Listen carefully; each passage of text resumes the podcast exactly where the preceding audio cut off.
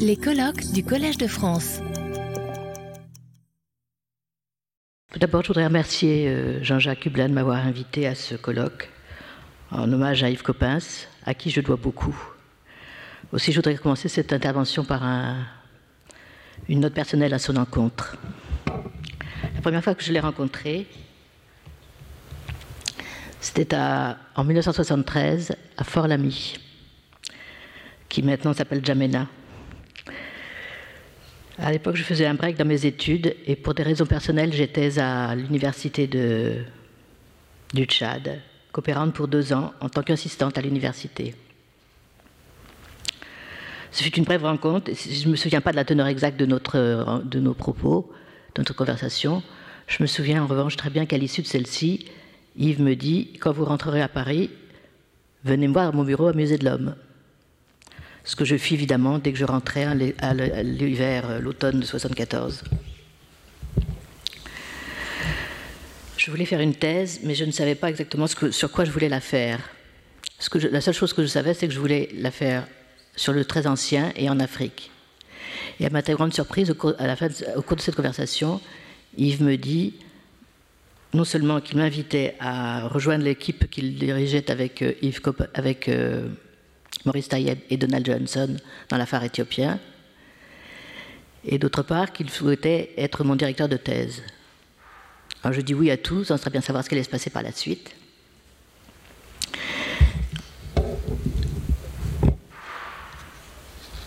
En fait, cette euh, décision a été, cette proposition a été capitale pour moi et euh, elle a décidé de, l'ensemble de ma carrière par la suite.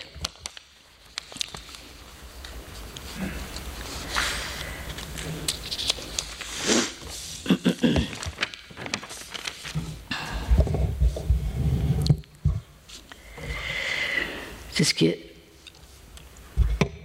cela étant, entre l'affaire éthiopien où je suis allé en 1974, l'année de la découverte de Lucie, et en 1976, l'année où on a découvert les premiers outils taillés, les plus vieux outils taillés à l'époque, et la création en 1994 du West Turkana Archaeological Project,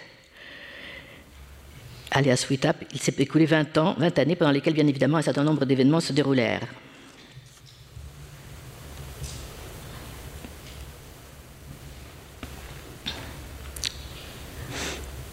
Tout d'abord, je fis ma, thèse, je soutenu ma thèse en 79, dont Yves fut effectivement le, co-directeur avec Jacques Tixier.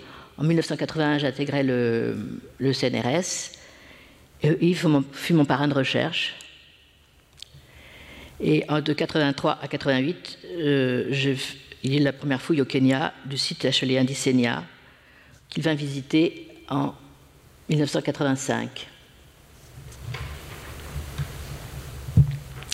Et enfin, de, de 87, en 87, 88 et 91, mes premiers terrains au Turkana avec Richard Liquet, à qui je dois beaucoup également, puisque c'est lui qui m'a offert l'Ouest Turkana. Les trois premières missions que je fis à ce moment-là, en 87, de 87 à 91, se firent sous l'égide du, des National Museum of Kenya, NMK.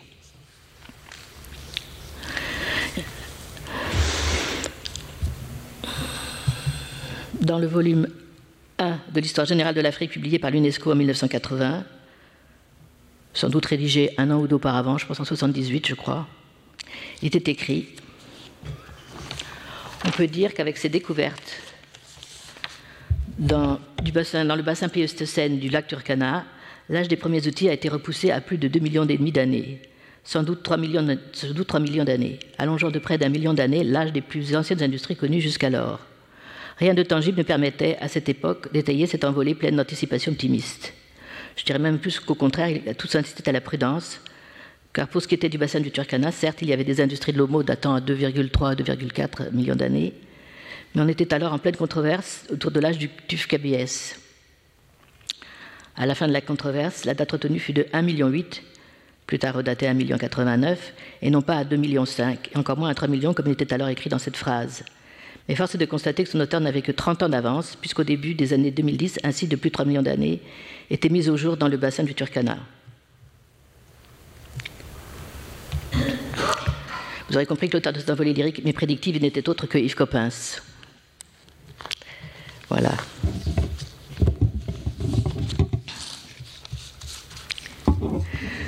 Bon, venons-en maintenant à ce qui nous occupe aujourd'hui. Alors, tout au long du XXe siècle, il a été conventionnellement admis que fabriquer des outils de pierre et chasser et consommer de la viande était le fait du seul Jean Homo. Cette vision a commencé à être, des choses a commencé à être remise en question au début du XXe siècle sur la base d'avancées dans plusieurs domaines de recherche, y compris sur le terrain, comme vous l'avez déjà vu et compris grâce aux communications précédentes. Ainsi, en 2010, l'annonce de la découverte à Dikika, dans phare éthiopien, de quelques ossements porteurs de traces faites par des objets coupants fit grand bruit, essentiellement de par son âge, 3,39 millions d'années. En effet, cela signifiait que des homininés pouvaient avoir utilisé, si ce n'est taillé, des objets coupants pour décharner ces os, et cela 800 000 ans avant, que avant ce que l'on pensait être les plus anciens outils taillés connus alors, ceux de Hadar et de Gona, vieux de 2,6 millions d'années, et tout proche géographiquement de Kika. Pour ce qui était de l'ouest Turkana, avec le Witap, nous n'avions jusqu'en 1910 travaillé que dans le Plio-Pléistocène de la formation de Natchukui. Notre objectif était de documenter le plus abondamment possible la période autour de 2,3 millions d'années pour l'Oldoweya ancien, puis celle comprise entre 1,9 et 1,8 pour l'Oldoweya dit classique, et enfin à partir de 1,3 million d'années pour l'acheléen. Euh, les guillemets sont là pour euh, signifier qu'il s'agit d'industrie d'âge acheléen, mais sans biface, de moins in situ. Dans les sites du West Turkana, euh, qu'on a fouillés autour de, à partir de 1,3 million, 1 million pardon, il n'y a pas de biface en place.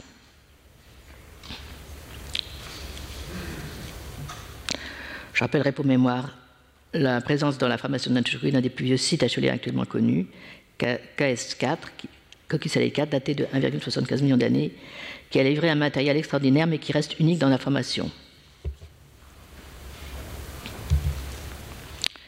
En 2011, Sonia Armand, qui allait prendre la direction du WITAP l'année suivante, reçut une allocation de recherche de la Fondation Fissen avec pour objectif de prospecter dans les niveaux fin pliocène de la formation de Nadeshokui.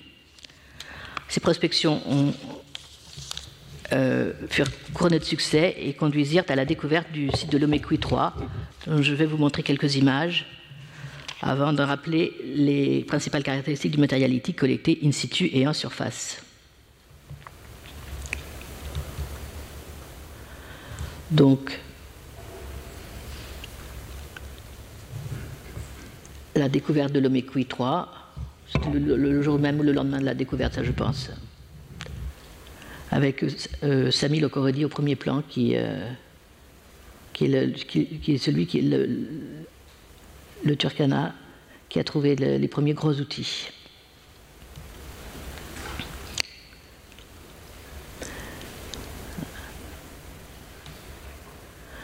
Voilà, alors la première tranchée et le premier euh, nucléus in situ.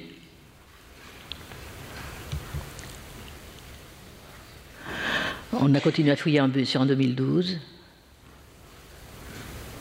Les outils qui sortaient continuent à sortir. Voilà.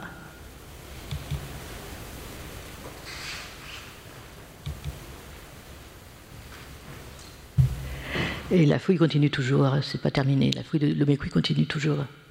Mais ça avance très lentement parce qu'il y a beaucoup de morts terrain, comme vous pouvez le voir au-dessus. Et donc, euh, il faut enlever tout ce, terrain, euh, toute cette, terre. C'est un peu compliqué. En 2015, on a sorti enfin le, papier dans Nature annonçant la découverte. Je ne parlerai pas des polémiques qui s'en sont suivies sur la position des artefacts in situ, mais je peux vous assurer que cette industrie est profondément incluse dans les sédiments pliocènes. Le matériel, quant à lui, est différent de ce que l'on connaissait jusqu'alors. Alors tout d'abord par les dimensions. Nettement supérieures à celles des sites plus récents, les dimensions moyennes des nucléus de l'Omekwi 3 euh, font qu'ils sont en effet deux à trois fois plus volumineux que ceux des sites oldowoyens anciens, et cela est particulièrement vrai pour ce qui est de l'épaisseur des, objets. Alors, différents par les, par les dimensions et aussi par les techniques de taille mises en œuvre, qui sont sans aucun doute à corréler avec ces volumes quelque peu hors normes. Il a en effet démontré par l'analyse technologique couplée à de l'expérimentation que deux techniques ont été utilisées à l'homme 3. La percussion directe sur percuteur dormant, qui implique un bloc assez épais, inerte et stable sur lequel on frappe le bloc à démité. La percussion bipolaire sur enclume, on frappe à l'aide d'un percuteur le bloc à débiter qui repose sur un bloc servant d'enclume. Respectivement, 42 et 37% des nucléus de l'oméqui ont été taillés avec ces deux certitudes selon ces deux techniques, qui laissent chacune laissant des stigmates bien particuliers, bien différents. On ne peut pas exclure totalement la percussion directe à, la main, à main, libre pour les pièces les moins volumineuses, mais ces techniques n'étaient à l'évidence pas euh, adaptées au gros volume euh, à laquelle euh, on a affaire à l'homme 3. Les éclats présents, quant à eux, sont de dimensions variées, les plus grands atteignant une vingtaine de centimètres de long.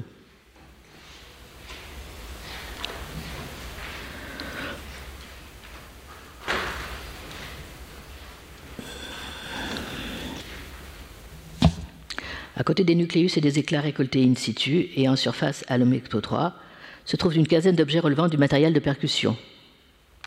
Cet objet volumineux, de poids moyen 6 euh, kg et de poids maximum 15 kg, peuvent être considérés comme des enclumes ou à tout le moins comme des éléments passifs.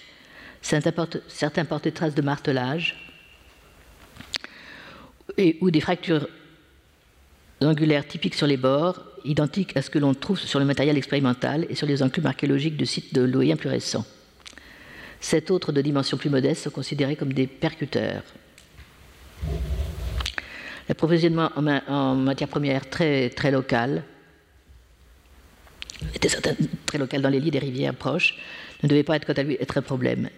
Elle se présente sous forme de galets et de blocs de toutes dimensions, mais le choix s'est porté sur les plus volumineux d'entre eux.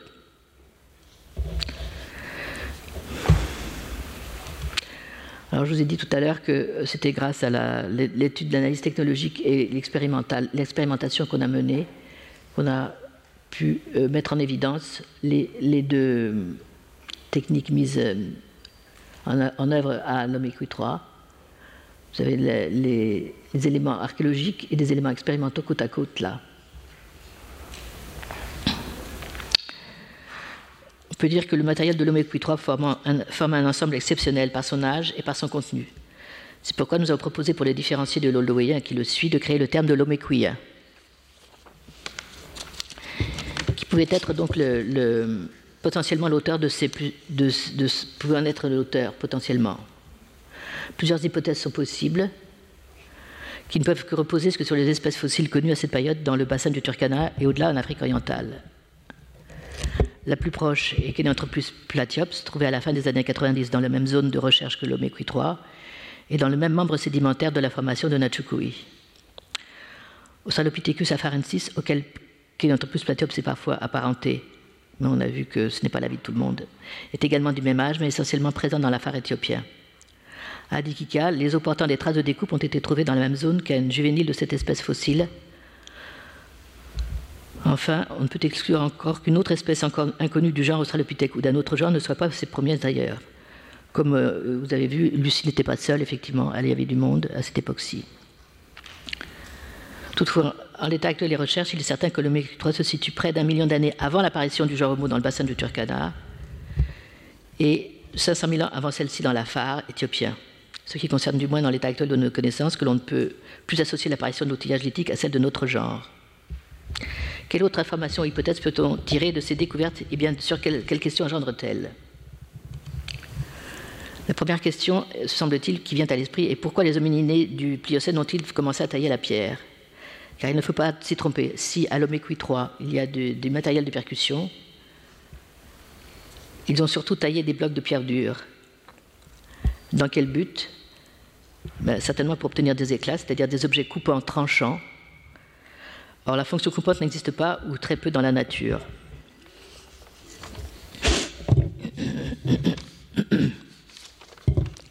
Pardon, excusez-moi.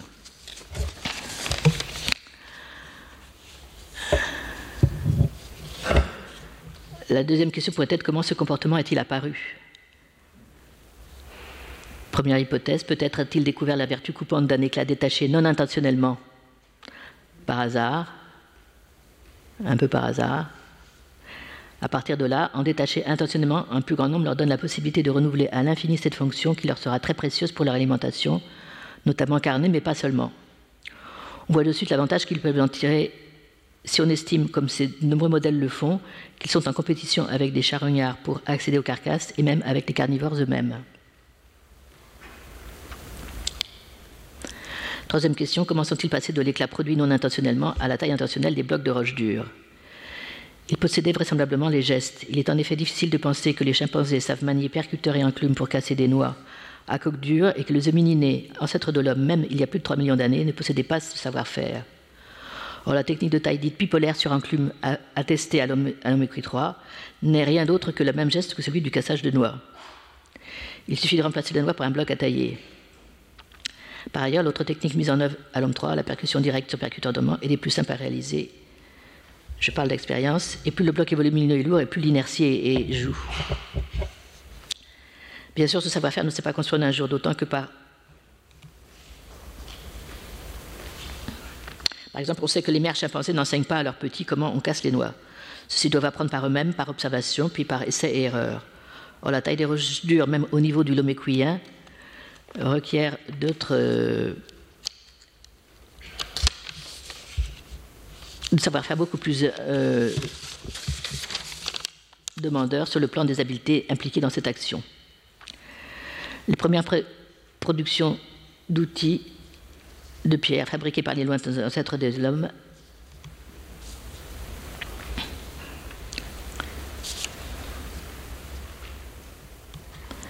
marquent donc le début de stratégies comportementales innovantes qui vont, entre autres, transformer le, système social et la culture des hominidés par le développement de la technologie et l'apprentissage social d'habiletés nouvelles qu'il implique. Alors, je vous ai mis cette photo d'un capucin parce que c'est un peu pour euh, évoquer le fait que les, matériaux utilisés à l'Omékoui sont très importants, sont très volumineux pourrait penser que c'était qu'il nécessitait une, des homininés grands et forts. Or, ces petits capucins sont capables de, de soulever des pierres et de les projeter et de, de casser des noix avec des pierres qui sont presque plus lourdes qu'eux. Donc je pense que ça, ouvre des, perspectives sur les possibilités des homininés du Pliocène. Voilà, merci. Thank you. Retrouvez tous les contenus du Collège de France sur www.colège-2-france.fr.